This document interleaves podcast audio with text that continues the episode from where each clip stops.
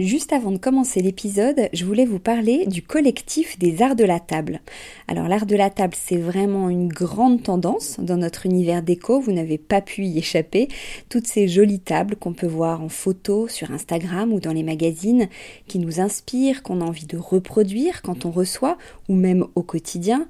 Tous ces chefs et ces restaurants qui font attention autant au contenu qu'au contenant, et toute cette jolie vaisselle qu'on peut voir dans les boutiques, eh bien c'est tout ça que défend le collectif des arts de la table, qui a pour ambition donc de promouvoir et de valoriser la filière française des arts de la table. Grandes marques, créateurs indépendants, artisans et détaillants passionnés, ils sont tous unis d'une même voix pour faire rayonner leur savoir-faire et leurs produits mais aussi pour vous inspirer. Tous les mois, le collectif des arts de la table vous propose une nouvelle tendance qui vous donne plein d'idées sur les matières, les couleurs et les formes du moment, et bien sûr une sélection de produits de marque française que vous pouvez donc retrouver sur leur site lesartsdelatable.fr ou sur leur compte Instagram lesartsdelatable. Allez, place à l'épisode maintenant. Avant de commencer ce podcast, je voulais vous dire que Décodeur passe l'été avec Marie-Claire Maison. On a tous passé un confinement collé, serré, alors on rêve d'une déco au grand air. Bonne nouvelle, le magazine s'enrichit d'un guide d'inspiration pour une déco de vacances réussie et pile dans l'air du temps.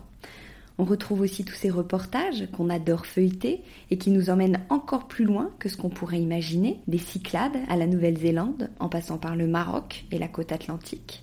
Et cerise sur le gâteau de ce nouveau numéro, quatre magnifiques adresses d'hôtels qui nous font rêver plus que jamais. Alors si comme moi, vous êtes tenté par une déco d'été sans bouger de chez vous, rendez-vous dans le dernier Marie-Claire Maison.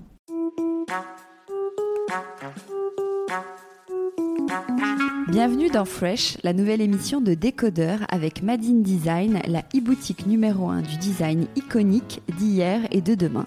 Je m'appelle Hortense Leluc, je suis la fondatrice de ce podcast. Je m'appelle Pauline Glézal et je suis responsable du style chez Made in Design. Et tous les mois, nous allons décrypter les tendances déco.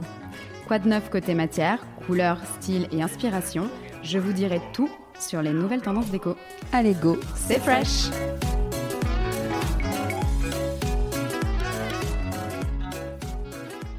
Salut Pauline, comment ça va? Salut Hortense, écoute, euh, super, je suis contente de te retrouver. Ouais, moi aussi. Euh, alors de quoi on parle aujourd'hui? Alors aujourd'hui, je vais te parler de la tendance Dreamland. Dreamland, ok. c'est ça. Alors c'est très évocateur, mais bon, c'est un peu, un peu flou, je dirais. Tu peux nous en dire euh, plus? Oui, alors c'est vrai que c'est une tendance qui est assez conceptuelle, mais tu verras passionnante. En fait, euh, Dreamland, euh, c'est un monde imaginaire. C'est une sorte d'utopie, on va dire, euh, qui est menée par les millennials. En fait, les millennials, j'imagine que tu sais, hein, c'est ces jeunes d'aujourd'hui qui sont influenceurs, instagrammeurs, ultra connectés sur TikTok et Instagram, et d'autres réseaux d'ailleurs que je pense ne pas connaître. et, et en fait, ces jeunes-là vivent entre virtuel et réalité.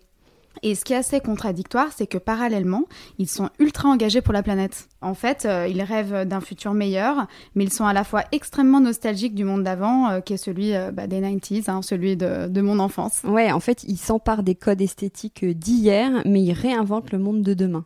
Voilà, en fait, ils, ils affichent leur vision du beau et cassent les codes avec nos notions classiques du beau, dirons-nous, et ils réinventent un monde très sucré, que j'aime bien dire le mot édulcoré. En fait, quelque part, on a l'impression que c'est un peu givré. En fait, c'est de la 3D qui brouille les petites, entre euh, le rêve et la réalité. Ouais, euh, mais comment t'as flairé euh, cette, cette drôle de, de, tendance? Il y a une marque ou un univers d'un créatif, par exemple, qui t'a mis la puce à l'oreille? Bah en fait, pendant le confinement, j'ai vu beaucoup de personnes poster sur leur feed des images de 3D super réalistes, de paysages et intérieurs utopiques. En fait, un peu comme des mondes imaginaires extrêmement paisibles. Et je pense que tu as dû voir passer cette image euh, créée par... Euh, alors, sur son compte Instagram, il s'appelle Tia Alexis, mais en fait, euh, il s'appelle Alexis Christodoulou. Et en fait, il a mis en scène un canapé en velours vert, donc un très grand canapé, hein, dans une prairie fleurie avec plein de petites, petites fleurs dans les couleurs de mauve, lilas, rose pâle, et avec un ciel bleu clair ultra limpide. Alors, je sais pas si ça te dit quelque chose. Tout à fait. Voilà. eh bien, moi, ces images m'ont tout de suite plu parce que je les ai trouvées d'une part très très bien exécutées au niveau de la 3D. Hein. On a l'impression que c'est bah, des photos de paysages réels, c'est super bluffant. Et euh, bah aussi parce que bah, elles m'ont fait du bien ces images. Pour ceux qui voient pas cette photo, euh, on la mettra sur le compte de Décodeur euh, Podcast sur Instagram pour la, pour la visualiser du coup. ouais, tu dis que ces images t'ont fait du bien. C'est la couleur qui t'a fait du bien? Oui, comme tu as pu voir, ce sont des couleurs quand même froides, plutôt tamisées, hein, mais extrêmement lumineuses. Donc je trouve qu'elles créent une ambiance quand même super apaisante, un peu comme un lever de soleil ou un coucher de soleil même. Enfin, c'est vraiment cette idée de bruit un peu comme dans un rêve. Ouais, c'est vrai que ces, ces, photos, elles ont fait sens pendant ce, ce contexte, pendant ce, le confinement, parce qu'on a remis en cause beaucoup de choses de nos vies, de nos modes de consommation, qui clairement euh, sont pas en accord avec la planète et l'environnement. Ouais, complètement. Ces créatifs sont aussi là pour faire passer un message sociétal à travers ces images. Et euh, bah moi, j'avoue avoir passé beaucoup de temps sur ces profils et enregistré plein d'images inspirantes, parce que quelque part, ça m'a un peu euh, ouvert l'esprit. Ça m'a fait me poser des questions aussi, quoi. Ok, donc euh, alors, si on reprend le nom de ta tendance, Dreamland, euh, on y est complètement. ouais, alors là, euh, bah, en fait, ces 3D ultra réalistes sont clairement des Dreamland. Ce sont bah, des mondes imaginaires, bah, des utopies. Hein. Et c'est qu'il y a toute une palette de couleurs toutes, toutes douces. Oui, alors j'aime bien euh, parler de pastel gourmand. Euh, donc on est dans un univers un peu enfantin et super rassurant. Et ces couleurs euh, renvoient vraiment une, sensation, à une perception de, quiétude, de bonheur. On a comme l'impression que le temps serait suspendu. Alors, en parlant de pastel, c'est fou comme on voit le mauve par ah oui, alors là, il y a effectivement le grand retour du lilas, parce qu'on dit plus mauve, Hortense. Ah.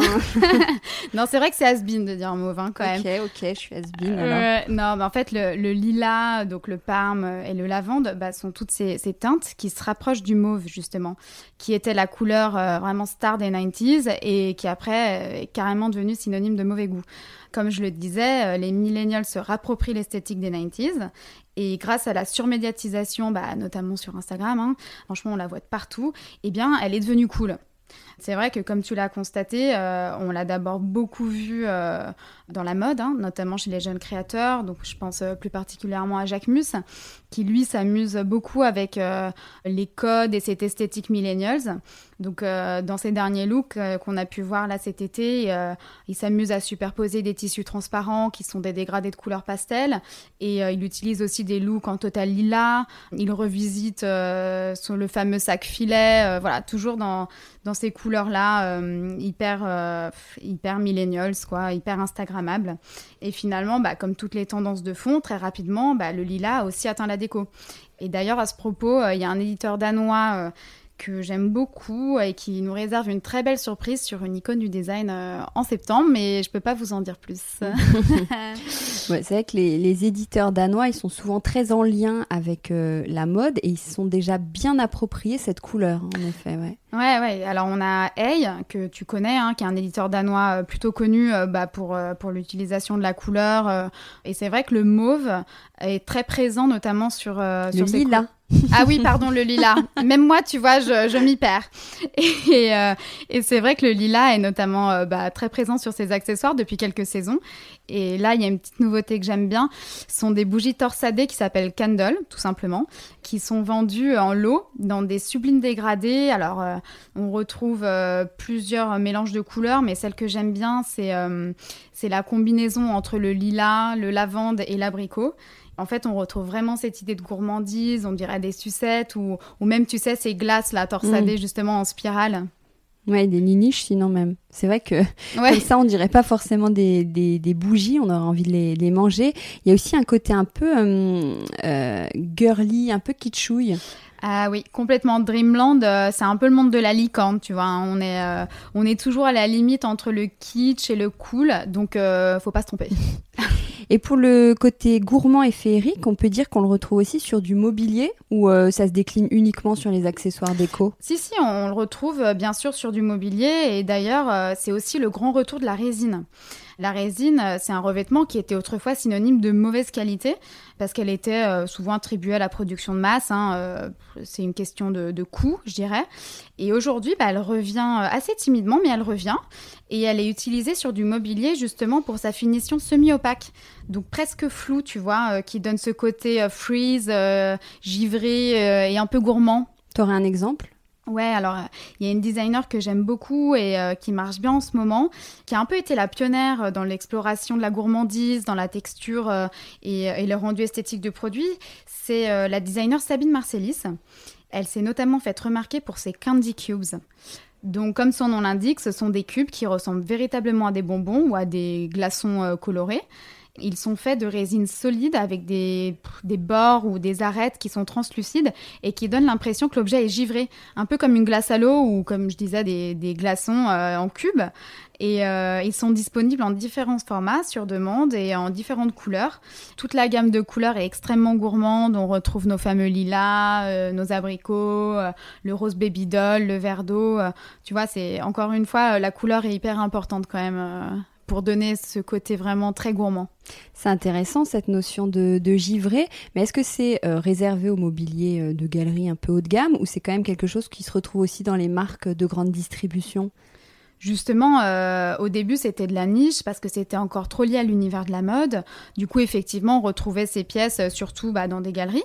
Mais vu que ça a rencontré beaucoup de succès, eh bien, il y a de plus en plus de marques qui utilisent ce procédé bah, de résine parce que ça a un avantage à ne pas négliger, c'est que ça a un aspect translucide qui s'apparente beaucoup au marbre. Sauf qu'en utilisant bah, des couleurs pastel, ça donne un, aspect complètement irréel qui brouille encore une fois les pistes entre le naturel et l'artificiel.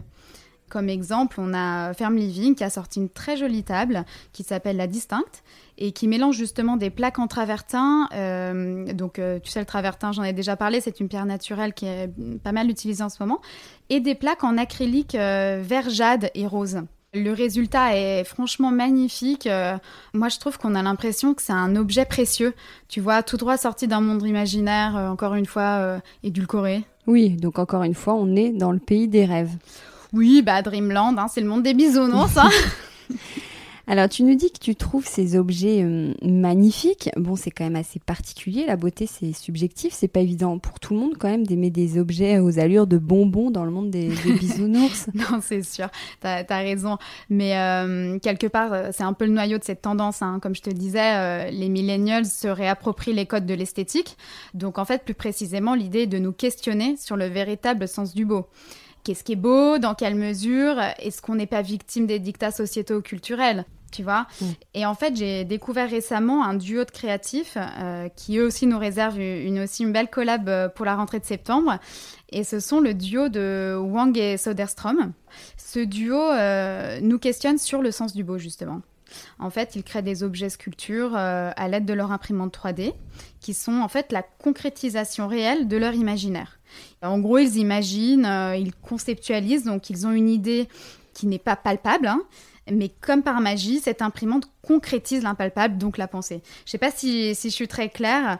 C'est vrai que c'est un concept qui est un peu particulier, mais en gros, c'est l'idée de rendre concret une idée. Et les objets qu'ils créent sont aussi euh, parfois le fruit d'erreurs. Et du coup, je trouve que leur processus créatif est quand même super intéressant euh, et dans l'air du temps, dans l'exploration en fait des nouvelles technologies euh, et cette nouvelle quête du beau. Ouais, mais c'est vrai que l'imprimante 3D c'est vraiment démocratisé auprès des, créatifs. Ça leur a même permis de simplifier le processus de production. Carrément, en fait, ce qui est assez fou avec l'imprimante 3D, c'est qu'elle met tout de suite une idée en production. Elle s'est vraiment démocratisée auprès des créatifs parce qu'ils hum, l'utilisent surtout pour faire des maquettes, euh, des protos euh, dans des temps euh, records. Parce qu'en partant d'un dessin, l'imprimante sculpte en quelques minutes un objet ou une maquette d'archi en trois dimensions. Et il y a même des designers qui vont plus loin et proposent des chaises, par exemple, en matériaux recyclés euh, ou recyclables, directement produits par des imprimantes 3D. Donc euh, c'est vrai que ces imprimantes euh, ont différents formats, elles sont toutes différentes suivant le domaine d'application. Mais bon, c'est un vaste sujet qui est d'ailleurs assez révolutionnaire. Et, bon, je pense que ça pourrait être le sujet d'un autre épisode. c'est clair. C'est clair. Alors concrètement, ils sont comment là les objets 3D dont, tu nous parlais de ce duo designer? Et puis surtout là, en quoi tu, nous disais, ils, nous questionnent sur le beau bah alors déjà, on retrouve nos fameuses couleurs pastel et euh, aussi des formes très organiques. Donc euh, je trouve qu'elles ont un côté presque dégoûtant qui rendent en fait ces objets très vivants. Dégoûtantes? Oui, bah, alors on retrouve des formes qui, qui, dérangent, qui interpellent. En fait, ce sont des formes qui s'inspirent de l'univers marin, donc des coraux, des algues, mais aussi euh, de formes primitives euh, et préhistoriques, type euh, le fossile et le stalactite. Mais je trouve qu'il y a un côté qui est un peu organique, du coup presque viscéral. Donc ça peut paraître un peu étrange comme ça, mais du coup, heureusement, il y a la couleur qui joue beaucoup sur la poésie de ces objets, qui peuvent déranger au premier abord euh, esthétiquement, hein, mais en fait, euh, franchement, au final, euh, ils sont assez beaux. c'est assez subtil et assez poétique. Il faut vraiment se dire que ces objets sont tout droit sortis d'un monde imaginaire et qu'ils habitent l'espace avec beaucoup de singularité. Et malgré tout, on s'y attache comme être des petites présences vivantes, tu vois. Donc, attends, ce que tu veux dire par là, c'est que ce sont des produits dont on comprend pas forcément tout de suite l'esthétique, mais qui nous interpellent, en fait, et donc on, s'attache et on finit par trouver beau. Oui, c'est ça le concept du euh, sens du beau. Ça fait partie de l'utopie des millennials, de rompre avec les codes socioculturels acquis liés au beau, et finalement de nous ouvrir à autre chose euh, bah, plus proche de l'imaginaire et du rêve. Ok. Bon, donc on a été assez loin dans cette euh, tendance. Pour conclure, qu'est-ce que tu nous dirais? Bah, Je dirais qu'elle fait beaucoup de bien parce qu'elle apporte euh, malgré tout de l'extravagance et du rêve et de la fantaisie et euh, il faut pas en être avare. Et surtout, le tout est porté par un message très utopique et très fort qui est celui quand même de réinventer un monde meilleur. Bon, merci beaucoup Pauline. Hein. C'était un plaisir de t'écouter là sur un sujet quand même un peu plus euh, pointu, mais qui est presque sociétal. Euh, on se retrouve très bientôt. Bah ouais, j'étais contente de te retrouver aussi Hortense. Et puis bah on se voit euh, le mois prochain avec une nouvelle tendance. Cool, salut Pauline. Ciao Hortense.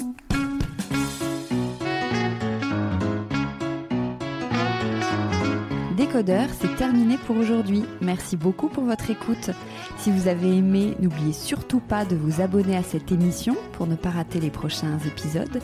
Je suis Hortense Leluc et vous pouvez me retrouver sous le pseudo Hortense Déco ou via le compte Décodeur Podcast. Retrouvez aussi Made in Design en ligne, en boutique et sur les réseaux. Merci et à très bientôt.